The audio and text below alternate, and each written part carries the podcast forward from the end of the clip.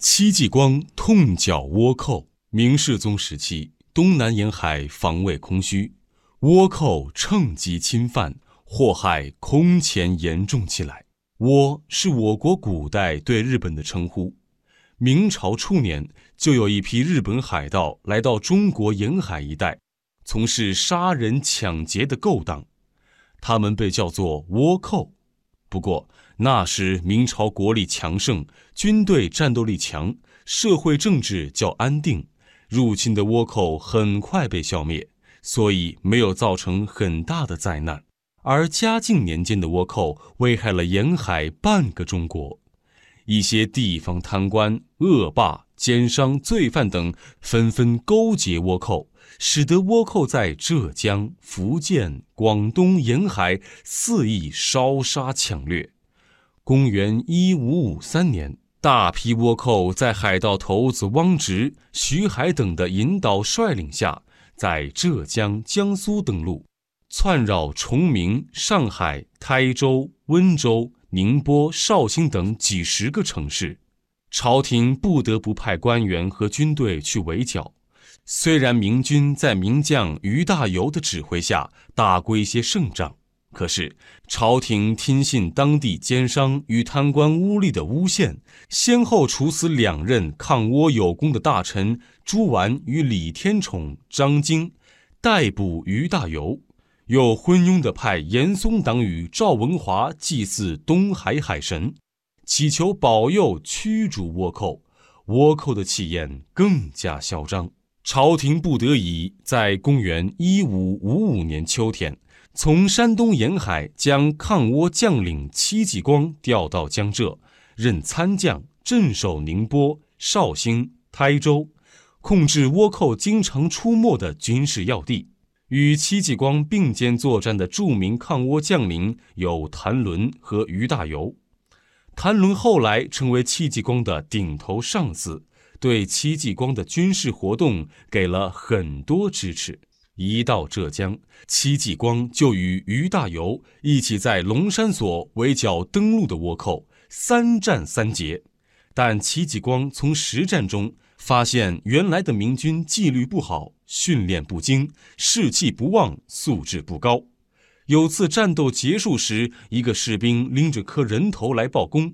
另一个士兵却哭哭啼啼地跟着来到，诉说：“这是我弟弟受伤，还未断气，就被他割了头。”又有个士兵拎着人头来请赏，一查，被杀的竟是个十几岁的无辜少年。两个杀人冒功的罪犯被处死了，可他们的行为震动了戚继光。这样的士兵怎么能打败倭寇？他决心练一支新的、纪律严明、训练有素的军队。经过多次请求，他终于获得上级批准，亲自到浙江义乌招募新兵。那些刁滑的、怕死的、染有流氓习气的人，他都不要，而精选了三千个壮实胆大、吃苦耐劳、动作灵便的农民与矿工，组成了一支全新的军队。戚继光经过短短几个月的训练，就将他们打造成一支纪律严密、训练有素、武器精良、作战勇敢的队伍。这支军队所到之处，老百姓都拎着食物、开水欢迎他们，称他们为“仁者之师”。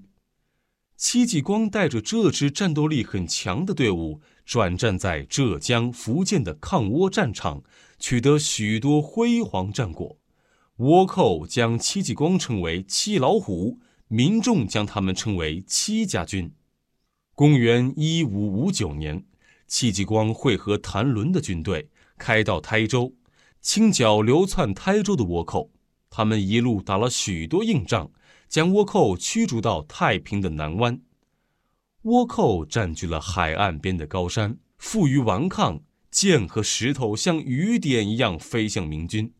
戚继光与他的弟弟戚继美在阵地前指挥，他俩拿起弓箭，一人一箭，嗖的飞出，正好射中两个举旗呐喊的倭寇头目。其他倭寇吓得向后退缩，戚家军便一阵喊杀，冲上山顶。倭寇向海边退去，哪知后面是绝路，他们不是被杀死，就是掉进海里淹死。浙江的倭寇被剿得差不多了，戚继光又奉命带军队进入福建清剿。戚家军到福建后的第一站是横屿之战。横屿是宁德城东北海中的一座小岛，周围环水，水浅不能行大船，水退后有泥泞不便行走。岛上有倭寇老巢。一千多倭寇在这里盘踞了三年，当地官军从不敢去进攻。戚继光派人探明岛的地理位置和地形、水道潮流的特点，制定了进攻方案。他让每个士兵各带一捆干草，来到横鱼对岸，等天黑退潮，将干草抛到水中，铺出一条路，大军强行登岛，发起强攻。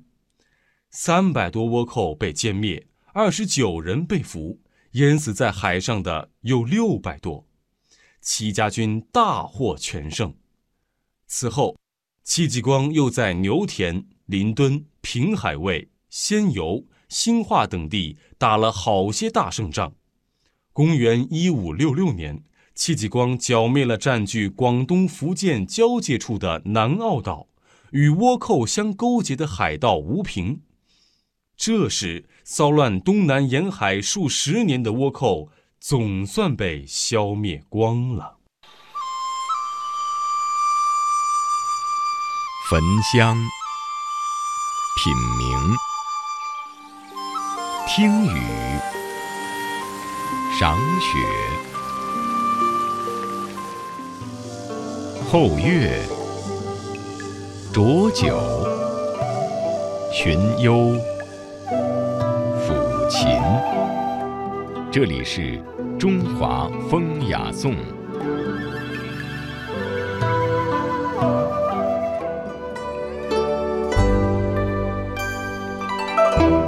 刚才我们为您讲述的是戚继光痛剿倭寇的故事。那么在剿倭的战争当中呢，戚继光身先士卒，与士兵是同甘共苦，严格要求士兵不准。扰害百姓，做到兵民相体。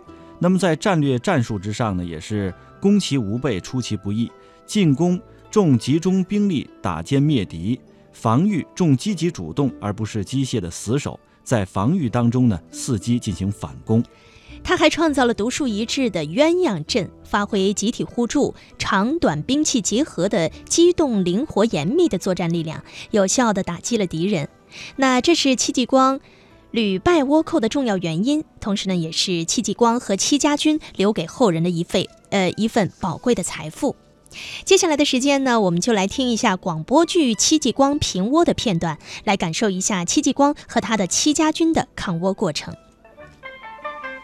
公元一五五六年秋天，一队倭寇袭击了宁波龙山，刚到任的戚继光立即带人前去迎敌。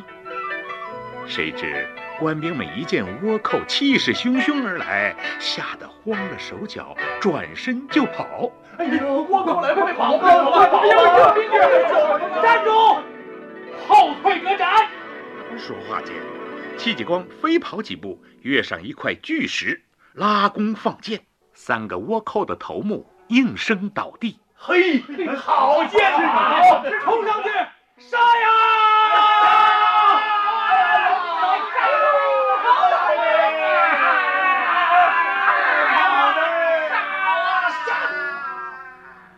倭寇没有领头的了，掉头逃窜，被杀得七零八落。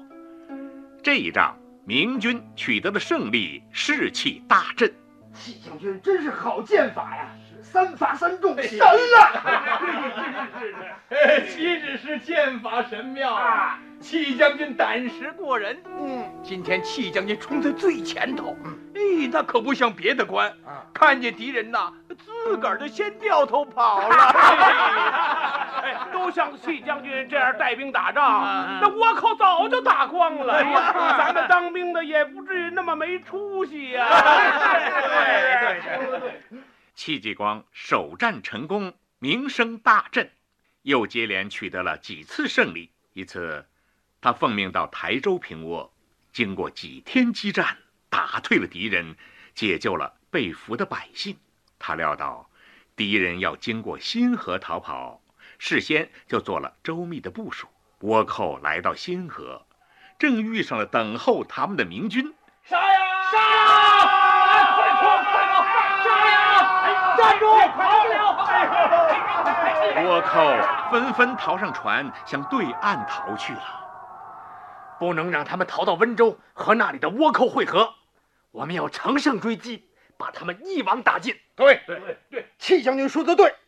如果放跑了他们，再卷土重来，咱们就前功尽弃了。嗯，我看这样，嗯，现在倭寇正在海边的山上聚集。卢奇在，你带一千人从山背后过去，包抄他们的后路。得令。我带人从正面进攻，只留下通往海上的路口，再派一支精兵埋伏在海边截击，他们就无处可逃了。遵命。戚继光率军攻到山下，倭寇凭借着山高地势，又是放箭又扔石头，明军一时攻不上去。戚继光叫来自己的弟弟，季美兄弟在，你看。山上有两个倭寇头目，正举着旗子指挥。嗯，要先把他们俩收拾了才行。你说吧，怎么办？你的剑法不比我差，咱两个同时射箭，一人一个，射倒他们。哎，哦，哎！戚继光指挥着士兵登上了山去。与此同时，卢奇率领的部队从山后也杀上了山顶，倭寇果然急忙向海边逃去了。埋伏在海边的明军把敌人包围起来，倭寇心惊胆战，有的跳入海中被淹死，没能逃走的也都投了降。在戚继光指挥下，抗倭战斗取得了空前的胜利。然而，戚继光并不乐观。他知道倭寇在其他地方还很猖獗，而明军的现状却不能令人满意。于是，他向浙江总督胡宗宪提出了重新组建军队的请求。我戚继光奉命平倭，虽然打了一些胜仗，可倭寇还远没有消灭。我认为。如果没有一支能征善战的精兵，要彻底消灭倭寇是不可能的。嗯，以将军看来，现在的兵将怎么样呢？首先是缺乏训练，军官士卒大都不懂战法，打顺了还能杀一阵，碰上强敌就束手无策了。其次嘛，是军纪松懈，赏罚不明。嗯，这个我也知道。有些将领畏敌如虎，士卒们就不愿上阵了。还不止如此啊！有一次，一个士卒竟杀了一个受伤的弟兄，提头来报功。哦，还有一个杀了百姓的子弟。砍下首级，这样的事并不是个别的，还有的士卒去抢掠百姓、奸污妇女，这和倭寇有什么两样啊？没有精兵，就跟一个没有胳膊的人去格斗一样，只好等着挨打了。嗯，戚将军说的对，这队伍是要好好整顿一番了。不知将军有何高见，胡大人？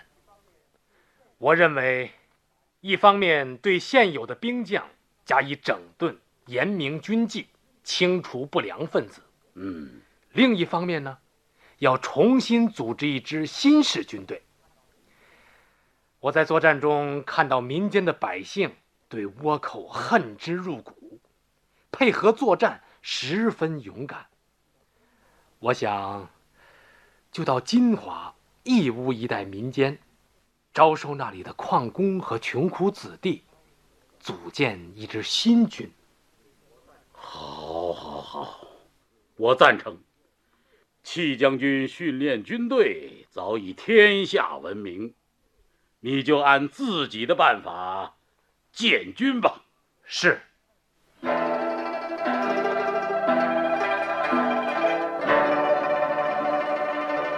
戚继光很快组建了一支以穷苦农民和矿工为主的军队。他向全体官兵。传授了自己独特的军事思想和作战方法，并亲自指挥进行极严格的训练。我戚继光练兵，第一条就是要有严密的组织，十二人为一队，四队为一哨，四哨为一官，四官为一总。作战的时候，必须服从指挥。队长、少长、官长、总长必须冲锋在前，退兵在后。哎呀，对呀，是应该这样。这样啊。其次，要有号令。没有号令，乱打一气，怎么能够克敌制胜呢？我已经把军中的各种号令，像旗子、金鼓、号炮、锣、灯笼等号令的含义。写成了小册子，印了出来，发给你们人手一册，务必熟读，牢记在心。否则到战场上违反号令，我是不饶人的。是。最后就是练武艺，艺高人胆大，上阵才能杀敌立功，这大家都清楚。好，开始练兵吧。是。杀！杀！冲！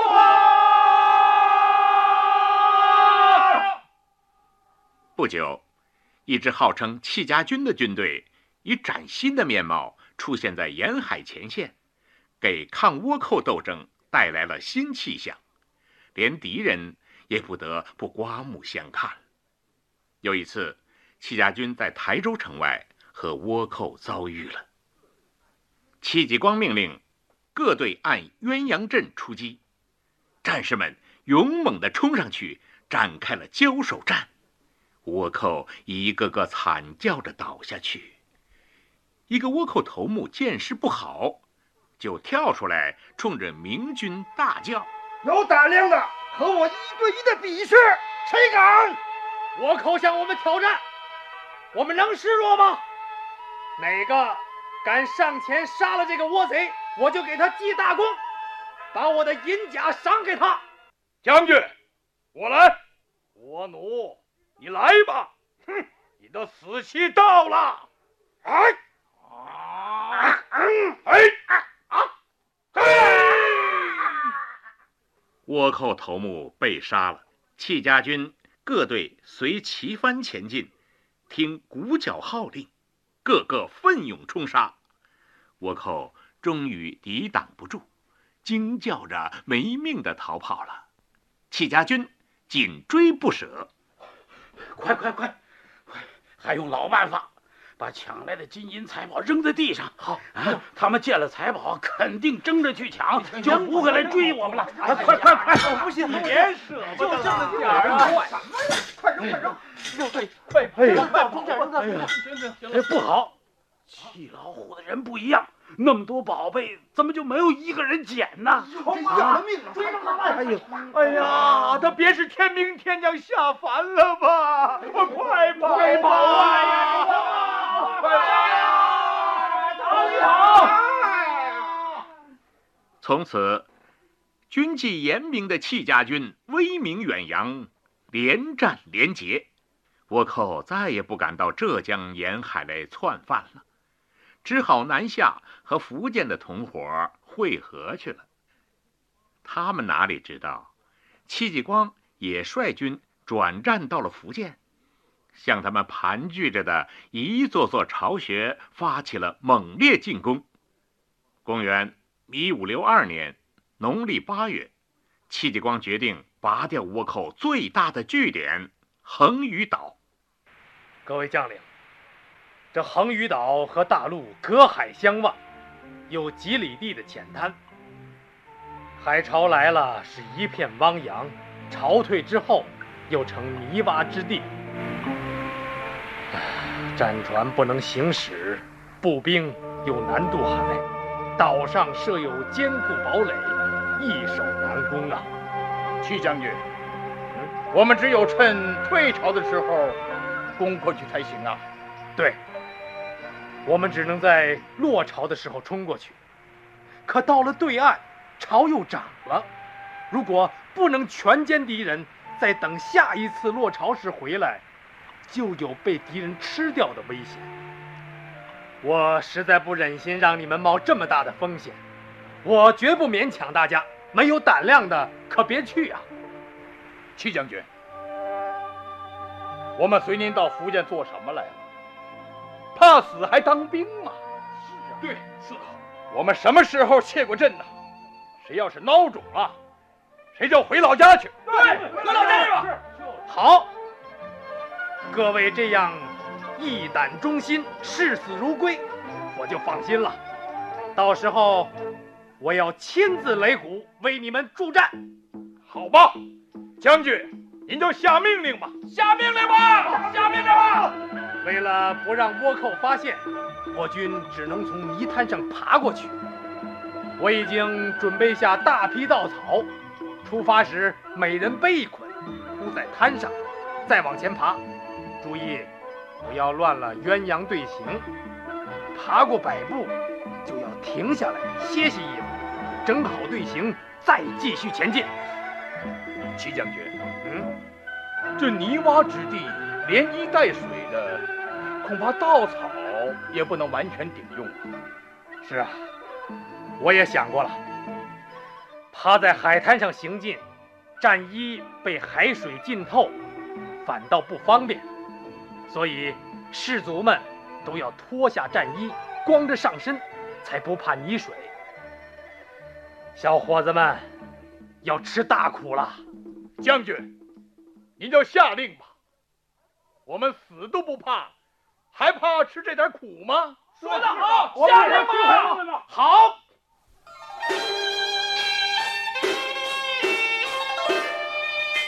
在戚继光和其他抗倭名将的共同努力下，几年以后，福建沿海的倭寇也被全部消灭，危害长达三百年之久的倭患从此平定了。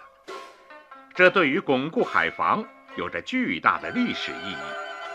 伟大的统帅和民族英雄戚继光，和他率领的戚家军，为祖国和人民。建立了不朽的功勋。